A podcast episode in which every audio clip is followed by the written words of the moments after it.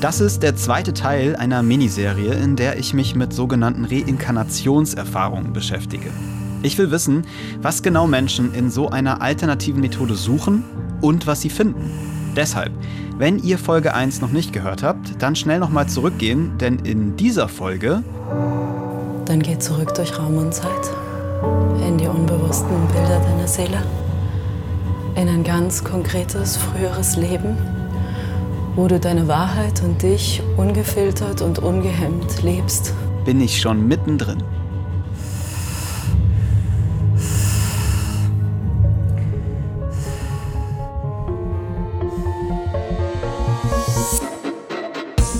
Ich bin Frank und heute nehme ich euch wieder mit zu Anja, die diese Reisen in frühere Leben anbietet. Ich selbst glaube zwar nicht an vorherige Leben, aber um zu verstehen, wie so eine Reinkarnationssession abläuft, lasse ich mich drauf ein und probiere es selbst aus. Was werde ich sehen? Was erlebe ich? Ich frage mich, kann ich was mit diesen Bildern anfangen und bringen sie mich auf einer persönlichen Ebene irgendwie weiter? Das ist die Frage. Ein Podcast von Funk. Ich liege also hier auf einer Matratze in einem kleinen Zimmer. Bei Anja in der Wohnung, nicht weit von der belgischen Grenze entfernt. Von hier aus schickt sie Menschen auf eine Reise. Eine Reise in ein früheres Leben, wie sie es nennt. Und dass das wirklich so stattgefunden hat, davon geht sie aus. Oder zumindest, dass die Bilder, die man während der Session vor seinem geistigen Auge sieht, irgendwas damit zu tun haben.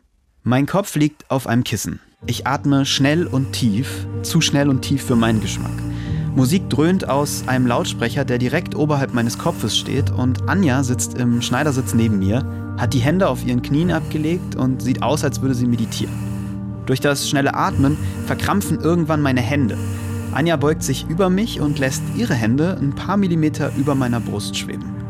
Weil ich nach etwa 10 Minuten tiefer und schneller Atmung eine richtige Angst bekomme, was da gerade in meinem Körper ausgelöst wird, breche ich ab. Von jetzt an soll ich segeln, also meine Gedanken schweifen lassen. Gut. Dann geh zurück durch Raum und Zeit. In die unbewussten Bereiche deiner Seele. In ein ganz konkretes früheres Leben, wo es um Kontrolle geht. Und lass deutlich werden, wozu du diese brauchst und was dort drunter im Verborgenen liegt. Schau, wo du da bist, wer du da bist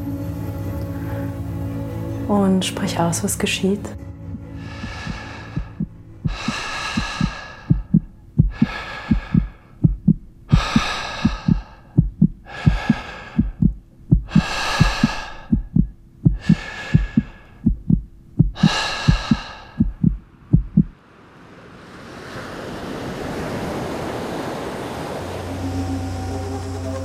Also ich bin, äh, bin an einer Hütte ich schaue aufs Meer und es ist bewölkt und mhm. es windet. Ich bin alleine, ohne einsam zu sein und habe das Vertrauen darauf, dass ich gerade niemanden brauche, um zu überleben. Alles Wichtige finde, was ich zum Überleben brauche. Ich bin jetzt echt entspannt. So als hätte ich gerade einen ziemlich langen Lauf hinter mir. Es war sehr anstrengend und jetzt beruhigt sich alles in meinem Körper ganz langsam wieder. Ich fühle mich ein bisschen benommen, aber ich bin schon örtlich und zeitlich orientiert. Ich weiß, wo ich bin. Ich habe nur das Gefühl, ich kann mich jetzt einige Minuten lang nicht mehr bewegen, so erschöpft ist mein Körper. Und das gibt meinem Geist die Möglichkeit, sich mehr Raum zu nehmen. Schau mal in dir runter, ob du Mann oder Frau bist. Ich würde sagen, ich bin ein Mann. Mhm. Trägst du Kleidung? Ja, aber eher was Sackartiges. Mhm. Also eher so eine Kutte. Und das fühlt sich ganz naturverbunden an. So als gibt mir die Natur alles, was ich brauche. Ja. Anja und ich haben über das Thema Kontrolle und Loslassen gesprochen, bevor ich gestartet bin. Ich habe das Gefühl, auch deshalb haben meine Gedanken gerade diese Richtung eingeschlagen. Ich alleine in der Wildnis, völlige Freiheit und trotzdem fühle ich mich hier vollkommen sicher. Aber irgendwie habe ich auch das Gefühl, es sind Menschen irgendwo. Ich spüre sie, aber ich, die sind nicht in Sichtweite. Dann geh in der Zeitlinie in diesem Leben jetzt weiter voran. Und geh in einen Moment, wo du in Begegnung gehst mit diesen Menschen und sprich aus, wo du bist und was dort geschieht. Das fühlt sich jetzt an wie eine Traumreise. Alles läuft vor meinem Auge irgendwie wie ein Film ab. Nur kenne ich das Drehbuch selbst noch nicht. Die Szenerie entsteht erst nach und nach. Ich bin an einer anderen Hütte. Da sind mehrere, mehrere Hütten und in der Mitte ein Lagerfeuer und wir sitzen darum herum. Mir mangelt es an nichts. Irgendwie fühlt es sich so an, als bin ich am richtigen Punkt mit den richtigen Menschen. Schau mal, sticht da irgendjemand heraus für dich in der Gruppe? Jemand, der deine Aufmerksamkeit anzieht? Ein Mann, der mich irgendwie weise wirkt und der so eine Ruhe ausstrahlt und eine Kraft. Und der hat so was Väterliches. Was siehst du in seinen Augen, wenn er dich anschaut? Inspiration und Vertrauen. Und ich glaube, er gibt mir sowas mit, wie ich vertraue dir. Ich, und du sollst dir vertrauen. So fühlt es sich an. Ja, glaubst du ihm das? Hm, Nicht ganz, aber es ist gut, dass er in meiner Nähe ist. Alles, was ich da sehe, kommt mir nicht bekannt vor. Es spielt in dem Moment aber auch überhaupt keine Rolle für mich, wo genau ich jetzt bin. Auch den Mann am Lagerfeuer kenne ich nicht. Und dann soll ich weiterreisen. Gut, und dann atme hier ganz tief durch.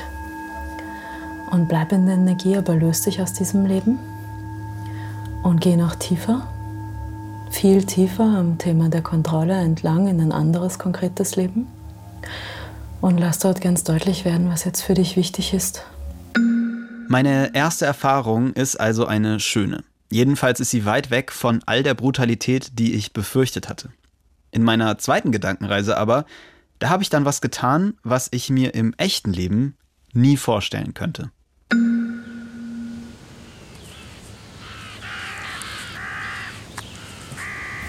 Also ich muss jagen, um ähm, zu essen. Ja, Und ich habe einen Speer und ziehe durch, zieh durch den Wald, um ein Tier zu finden. Ich habe so was Wildschweinartiges ja. und werfe den Speer. Ja, wie fühlt sich das an, den Speer zu werfen? Stark, mächtig. Ja, Und ich sehe äh, den Erfolg. Ich spüre das. Und auch Glück, dass ich das Tier getroffen habe. Dieses zweite Bild entsteht, als ich an eine Übernachtung im Wald denke, die ich vor etwa zwei Jahren gemacht habe. Da lag ich so schön gebettet auf dem weichen Moosboden und habe in den Sternenhimmel geschaut. Und irgendwie erinnert mich das in dem Moment daran, wie ich jetzt hier bei Anja auf der Matratze liege. So erkläre ich mir meine Assoziation mit dem Wald, in dem ich jetzt bin.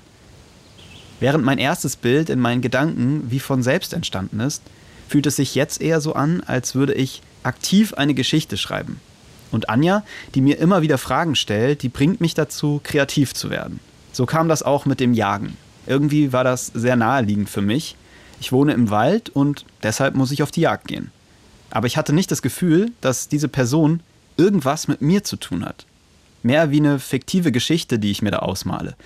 Deshalb habe ich das auch nicht so sehr hinterfragt, als ich dann ein Tier getötet habe. Also etwas, was ich im echten Leben so nicht tun würde. wo hast du das Tier getroffen? Wo steckt dein Speer? An der Seite. Rippe so. Lebt es noch? Mhm. Es atmet ganz langsam. Ja, was tust du? Ich setze mich nebendran. Ich knie mich nebendran eher. Fühlt sich so an, als schaue ich dem Tier einfach beim Sterben zu. Finde es irgendwie ganz friedlich. Das Tier immer langsamer atmet und dann einschläft. Ich lege meine Hand drauf. Es ist ganz warm. Und es dampft irgendwie. Und ich bin ein bisschen dankbar für dieses Tier. Hm. Ich sehe nichts mehr. Ich bin ganz darauf konzentriert gerade. Ich spüre was ganz unabhängig von der Erfahrung. Einfach, dass ähm, mein Kopf zurück will ins Hier und Jetzt und so die Kontrolle zurück will.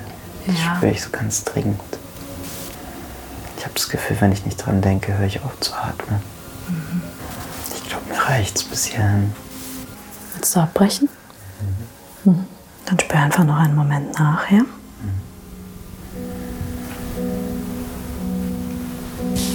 Als ich gespürt habe, dass ich jetzt nicht mehr so frei assoziiere, habe ich dann zu Anja gesagt, ich möchte gern aufhören. Puh. Ja, und ich glaube, ich brauche einfach noch kurz, um anzukommen. Ja. Zuerst war ich deutlich mehr damit beschäftigt, wieder klarzukommen und diese Atemphase von eben zu verarbeiten. Denn dieses zehnminütige Atmen hat total viele negative Emotionen hochgeholt aus vergangenen Momenten in meinem Leben, die ich als sehr unschön in Erinnerung habe. Wie geht's dir jetzt damit, Frank? Ich bin gerade wirklich so ein bisschen durch den Wind. Also ne, man macht das ja mit ein bisschen Abstand, aber das, mhm. das ich finde das eine sehr, äh, auch körperlich, das ist einfach anstrengend. Das ist, was ich sagte, als ich gesagt habe, es ist kein Spaziergang, diese Arbeit. Ne? Mhm. Und gleichzeitig ähm, kommst du in einem anderen Setting. Wenn jemand hier 1400, 1600 Euro auf die Matte legt und sich wirklich dafür entscheidet, dass er fünf Tage kommt, ja. nicht für irgendeine Aufnahme, sondern wirklich für dieses Ich will das für mich, mhm. dann ist das egal, ob das anstrengend ist, weil dann hat der Mensch sich längst dafür entschieden. Mhm dass er all in gehen wird, ja. egal was passiert. Du kommst eher in einem Setting, dass ich probiere es mal. Mhm. Und es fühlt sich dann viel anstrengender an, weil in dir dieser Entschluss, dass ich gehe so oder so rein, mhm. noch gar nicht richtig gefallen ist. Also diese Angst davor, auch das Bewusstsein zu verlieren, mhm. das sitzt einfach total tief und die wird durch dieses schnelle Atmen total getriggert. Ne? Ich habe angefangen zu atmen und dann fängt es an, überall zu kribbeln. Und das ist der Moment, wo man eigentlich weiß, okay, der Körper gibt einem gerade das Signal, mhm. Das vielleicht nicht weitermachen. Mhm. so. Und ich arbeite dagegen meinen Körper an. Und ich merke, wie dann so, tatsächlich habe ich auch das in den Händen gespürt, so Verkrampfe. Mhm. Und irgendwann kann man aber nicht mehr so richtig aufhören, mhm. so schnell zu atmen. Ne? Ja. Es ist dann irgendwie so, als wäre das das Normalste. Und dann habe ich es irgendwann versucht, nicht mehr so zu hinterfragen, so schnell zu atmen. Mhm. Und dann wurde es auch erträglicher. Aber zwischendurch hat es fast also wehgetan. Also das so als, als Rückmeldung, so, es hat mir, hat in mir eher eine existenzielle Angst hervorgerufen, die ich woanders schon mal gespürt habe. Ja. Und ähm, deswegen ähm, war es, glaube ich, für mich eigentlich, äh, fokussiert sich sozusagen meine Erfahrung hauptsächlich jetzt erst mal auf dieses Atmen. Ne? Das, was danach paar war ja erstmal auch ein eine positives Bild, das ich in meinem Kopf hatte. Aber ähm, das davor, das war irgendwie, also ich würde es ungern wieder machen. Also ja. das ist, aber ich glaube, das liegt auch ein bisschen daran, ähm, wenn man eben ein generell ängstlicher Mensch ist und auch Angst hat, was passiert jetzt mit meinem Körper und sich nicht rantastet, sondern in dem Moment so voll reingeworfen ist, mhm. dann ähm, kann das überfordern. Und das sich erstmal so angefühlt hat, wie du es vorhin beschrieben hast, wie ein Pflaster, das ich abreiße. Mhm. Und darunter ist nochmal eine Wunde, die ich eigentlich ganz gut abgedeckt hatte. Und eigentlich auch ganz zufrieden war, dass sie abgedeckt war. Und die vielleicht wieder so ein bisschen aufgerissen wurde. Und das war irgendwie der Punkt, wo ich gemerkt habe, ah, das, das tut mir eigentlich, also dieses, dieser Punkt an dieser Session, da, das tut nicht gut. Ja. So, egal wie danach, ne, diese freiheitlichen Bilder, die entstanden sind, ja. egal wie schön ich die auch fand, war dieser Weg dahin zu kommen nicht so schön. Ja, und ich liebe das, was du sagst, Frank. Weil das öffnet genau den Aspekt, warum Menschen, die wirklich, wirklich tiefe Themen mitbringen, warum die von mir eine Empfehlung bekommen, lass uns das über mehrere Wochen machen. Weil stell dir vor, wir würden jetzt mit dir tiefer gehen und wir könnten an dem Punkt, wo es jetzt für dich wackelig ist, mhm.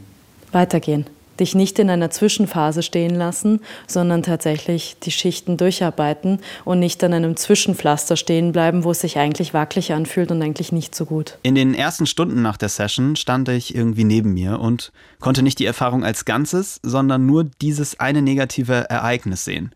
Mittlerweile kann ich besser differenzieren. Da gab es die Atmung, die mich überfordert hat, die mir wahrscheinlich sehr viel schwerer fällt als anderen Menschen. Ich habe damit keine Vorerfahrungen und deshalb habe ich mich auch nicht sicher gefühlt.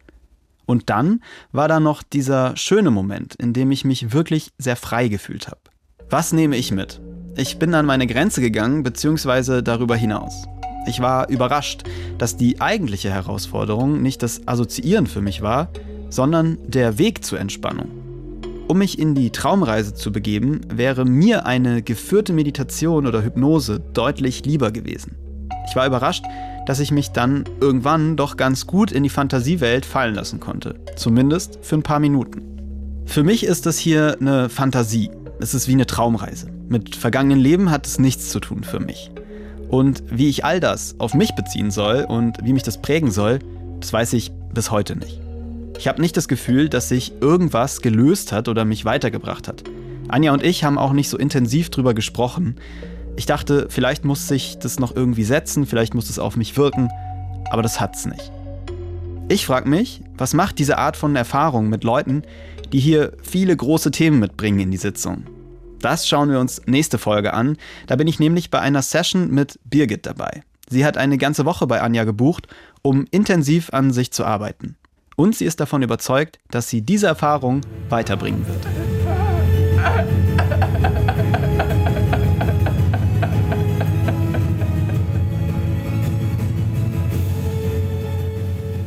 Überall liegen Menschen auf der Erde, tote Menschen. Und ich spreche mit einem ausgebildeten Psychotherapeuten. Wie schaut er auf diese Methode? Kann das gefährlich werden?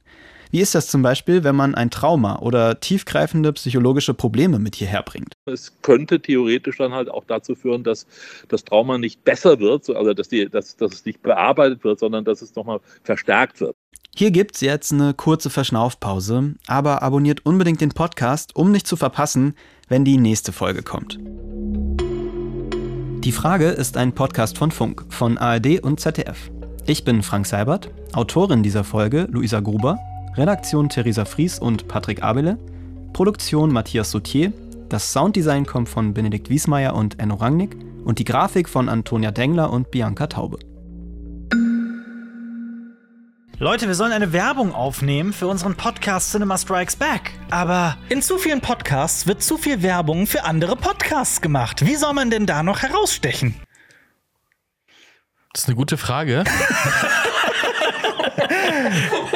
Was ist mit unserem Podcast? Sprechen wir da nur hochanalytisch über Filme, Serien und Comics oder blödeln wir auch viel herum? Wir blödeln natürlich auch super viel herum in unserem Podcast. Wieso spielen wir nicht einfach mal unser Intro ab? Cinema Strikes Back. Hier geht's um Filme, Serien, Comics. Und was uns sonst noch so Wahnsinniges einfällt. Mit uns fünf. Jonas, Xenia, Alper, Lenny und Marius.